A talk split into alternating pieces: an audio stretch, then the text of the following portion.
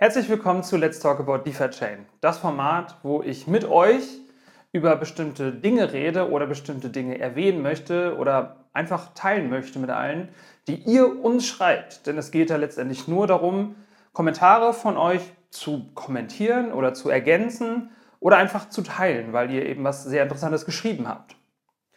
Danke für euer Feedback vom äh, letzten Mal. Wir werden das, denke ich, jetzt mal äh, öfter posten, vielleicht auch wöchentlich. Da schauen wir einfach mal, was ihr denn so schreibt und worüber man halt eben reden kann. Ich habe wieder ein paar Fragen mitgebracht, diesmal ein bisschen mehr als letztes Mal, aber die sind auch diesmal ein bisschen schneller beantwortet als letztes Mal. Wir fangen mal direkt an mit Kelago. Ich möchte an der Stelle sagen, das sind Kommentare, die haben wir schon länger in irgendeiner Box gepackt. Wir wollten das eigentlich schon viel früher machen, aber äh, ja, hat sich nie so wirklich ergeben. Deswegen könnte es sein, dass diese Kommentare, die äh, jetzt gezeigt werden, schon etwas älter sind, aber trotzdem möchten wir die beantworten. Und wir arbeiten uns jetzt einfach nach und nach halt eben ab. Ja.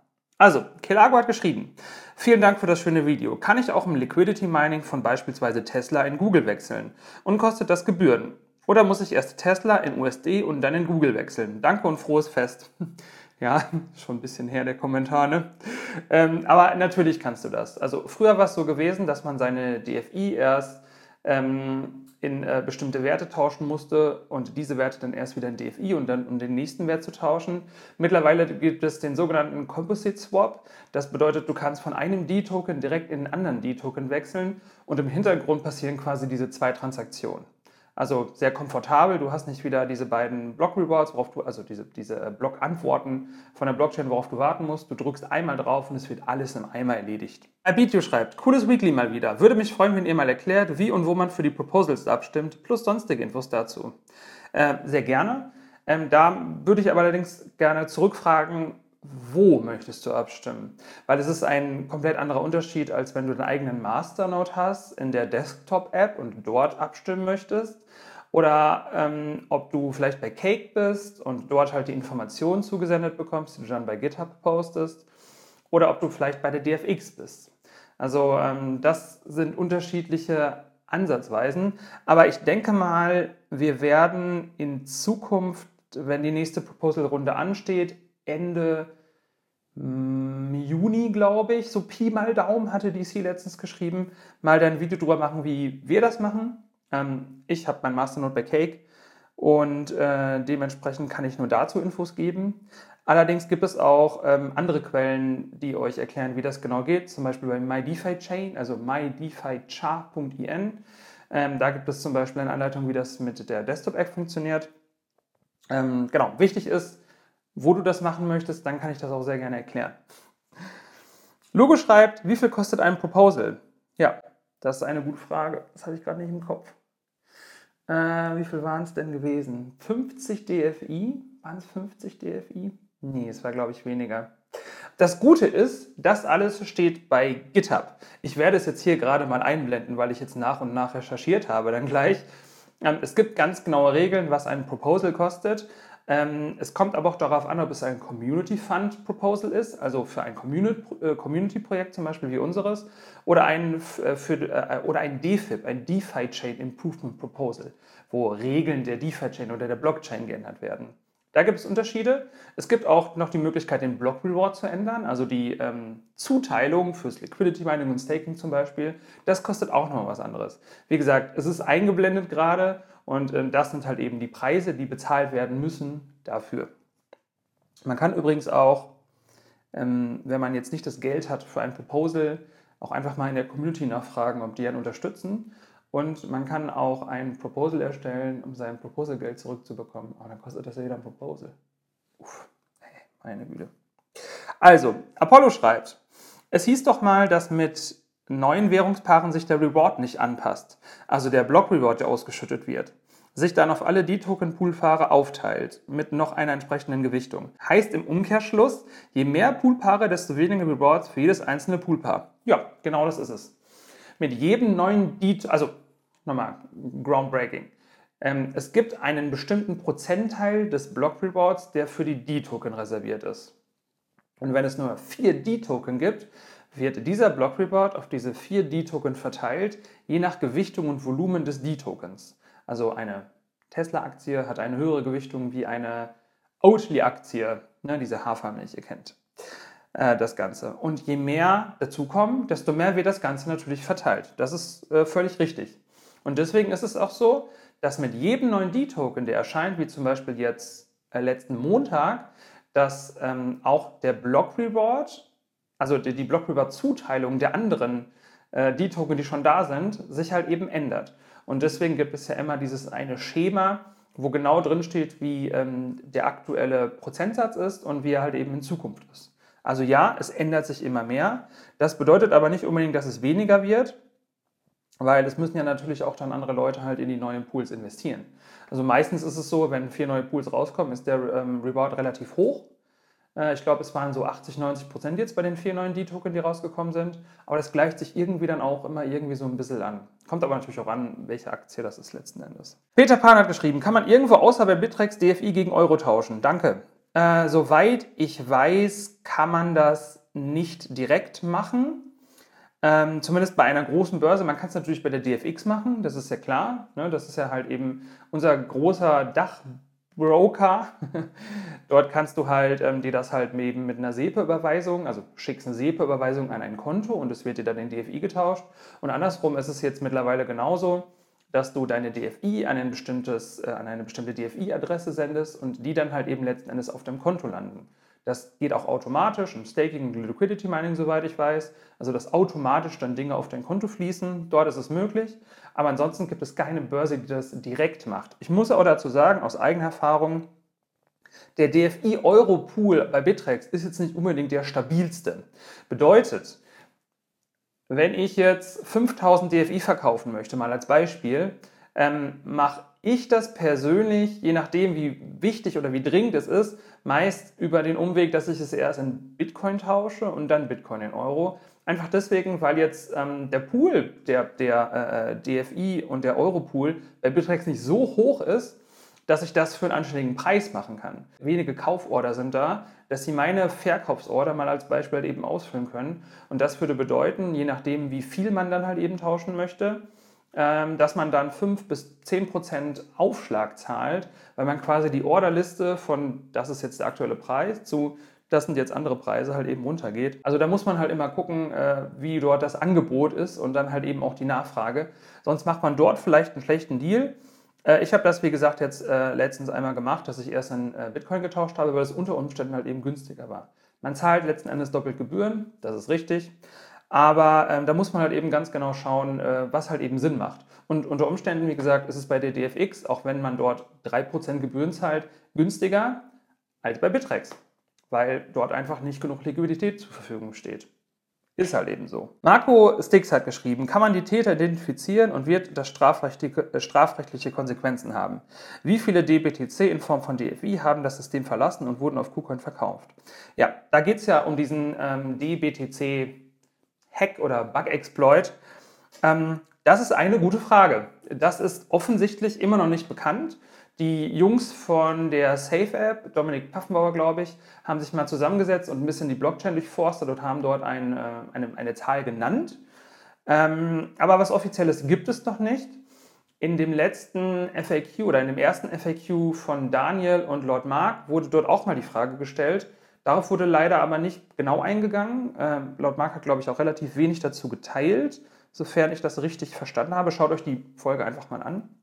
Ähm, ja, aber müssen wir mal gucken, was Marc sagt, weil Marc ist jetzt zumindest derjenige, der sich das mit einem Proposal auf die Fahne geschrieben hat, dort mal klar Schiff zu machen und ähm, da wäre wär Update cool. Muss ich mal fragen. Oder ich habe das Update vielleicht nicht gesehen. Ich hoffe nicht.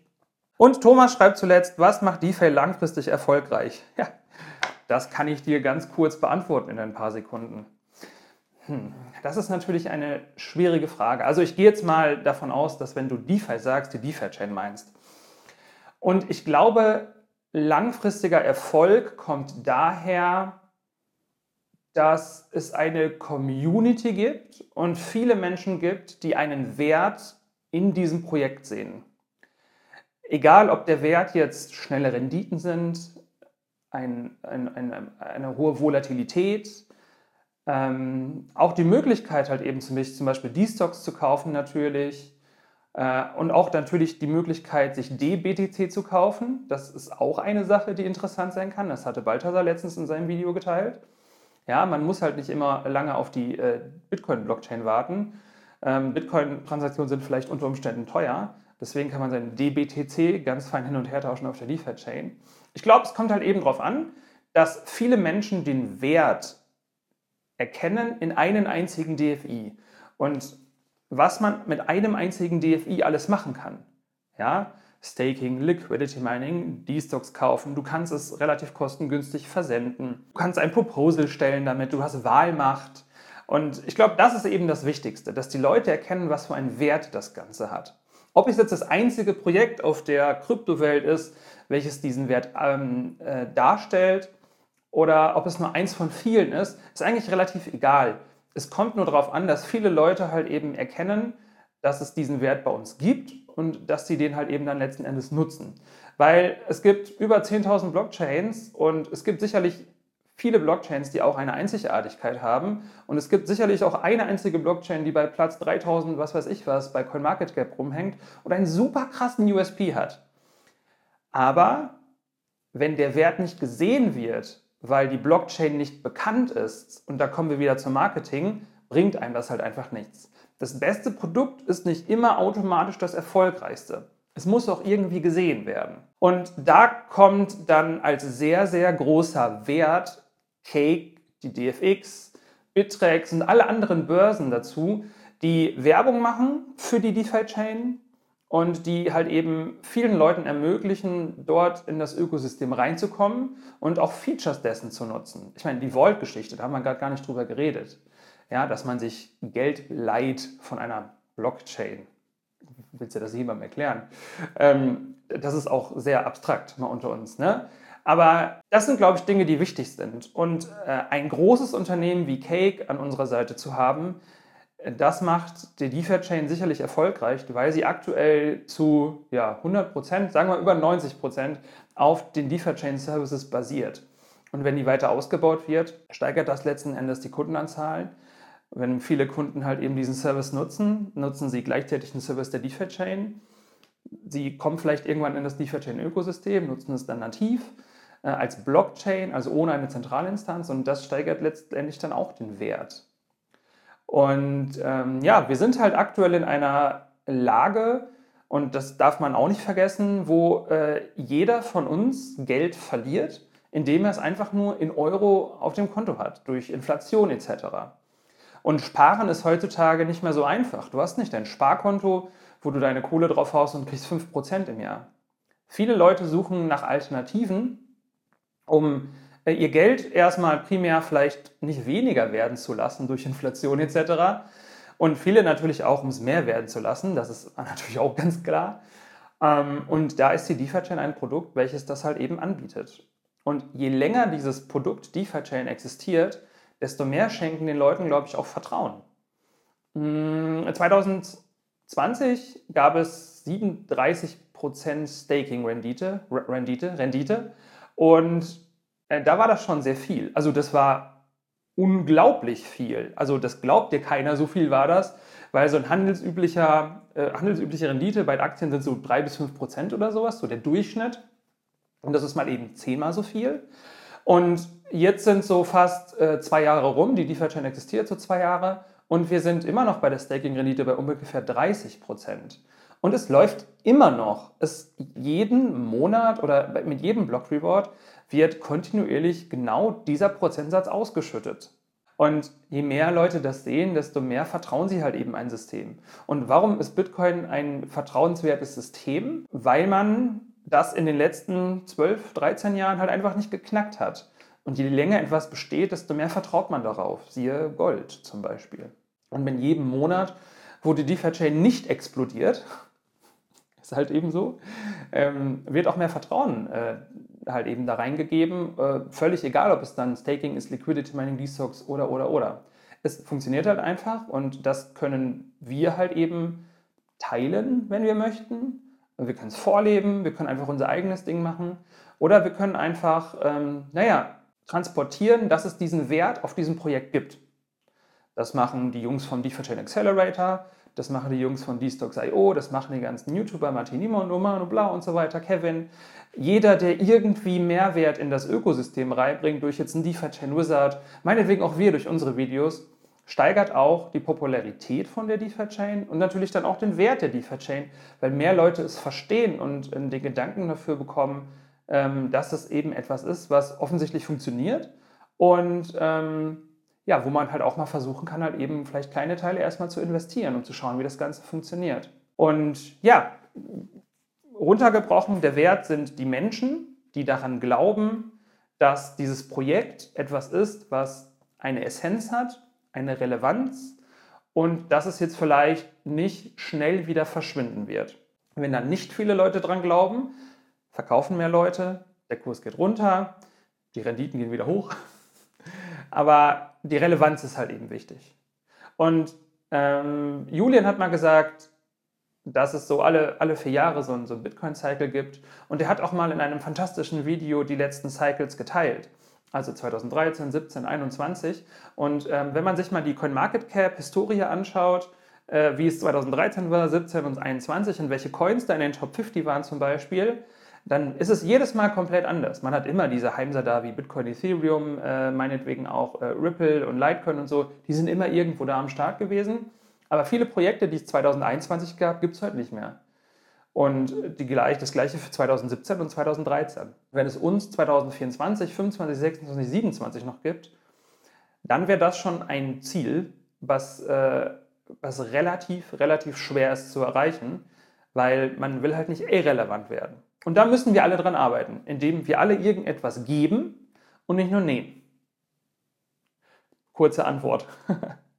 naja, das wären die Kommentare oder meine Meinung zu diesen Dingen jetzt erstmal. Wie seht ihr das? Seht ihr den Wert, der Preis der Deferred Chain? Habt ihr schon mal was dafür gemacht? Habt ihr vielleicht Ideen, wie man den Wert steigern kann?